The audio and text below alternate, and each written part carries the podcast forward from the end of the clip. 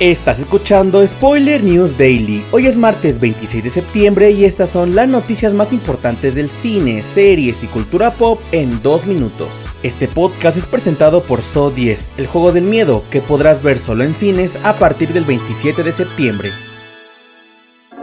Comenzamos con la noticia de que la segunda temporada de Santa Cláusula, un nuevo Santa, llegará a Disney Plus en noviembre con un episodio doble. De acuerdo con la sinopsis oficial, en los nuevos episodios la familia Calvin está de vuelta en el Polo Norte, ya que Scott continúa con su papel de Papá Noel después de que sus planes de jubilación se vieran frustrados. Ahora que Scott y su familia han conseguido salvar la Navidad, Scott se centra en entrenar a su hijo Cal para que con el tiempo se haga cargo del negocio familiar. La serie protagonizada por Tim Allen regresará a streaming el próximo 8 de noviembre.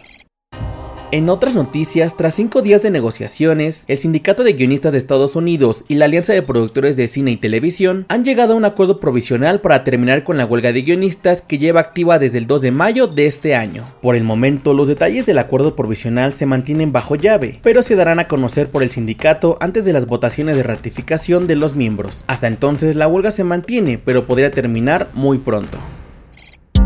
Para cerrar, les contamos que se ha retrasado el lanzamiento de la plataforma Max en Latinoamérica. Desde que se anunció el lanzamiento de la plataforma para el mercado de Estados Unidos, se dejó en claro que Latinoamérica iba a ser la segunda región del mundo a donde llegaría, marcando una ventana de lanzamiento para el otoño de 2023. Pero recientemente, Warner Bros. Discovery ha confirmado un retraso para 2024. Cabe destacar que aún no hay detalles sobre los precios y las suscripciones vigentes de HBO Max y si el retraso también afectará el lanzamiento programado para el resto del mundo.